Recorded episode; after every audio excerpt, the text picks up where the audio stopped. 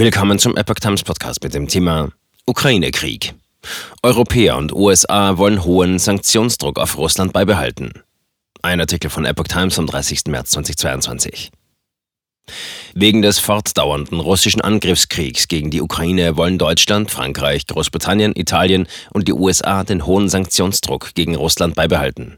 Darauf habe sich Bundeskanzler Olaf Scholz am Dienstagnachmittag in einem Telefonat mit US-Präsident Joe Biden, Frankreichs Präsident Emmanuel Macron, dem britischen Premierminister Boris Johnson und dem italienischen Ministerpräsidenten Mario Draghi verständigt, teilte Regierungssprecher Steffen Hebestreit mit. Die fünf Politiker drängten Russlands Staatschef Wladimir Putin erneut dazu, einer Waffenruhe zuzustimmen, alle Kampfhandlungen einzustellen, die russischen Soldaten aus der Ukraine abzuziehen und eine diplomatische Lösung zu ermöglichen. Dem Regierungssprecher zufolge forderte die Runde Putin überdies auf, endlich die Lieferung dringend notwendiger humanitärer Hilfe für die Menschen in der Ukraine zuzulassen, sowie effektive humanitäre Korridore einzurichten, durch die die Bewohnerinnen und Bewohner umkämpfte Gebiete verlassen oder dort versorgt werden könnten, insbesondere in der Stadt Mariupol im Südosten.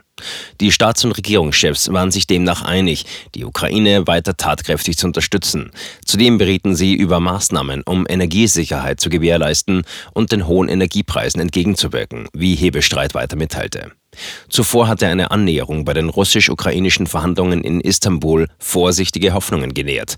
Die russischen Unterhändler bezeichneten die jüngsten Verhandlungen mit der Ukraine als bedeutsam und kündigten an, dass Russland seine militärischen Aktivitäten in der Region Kiew und bei Tschernihiv im Norden radikal verringern werde.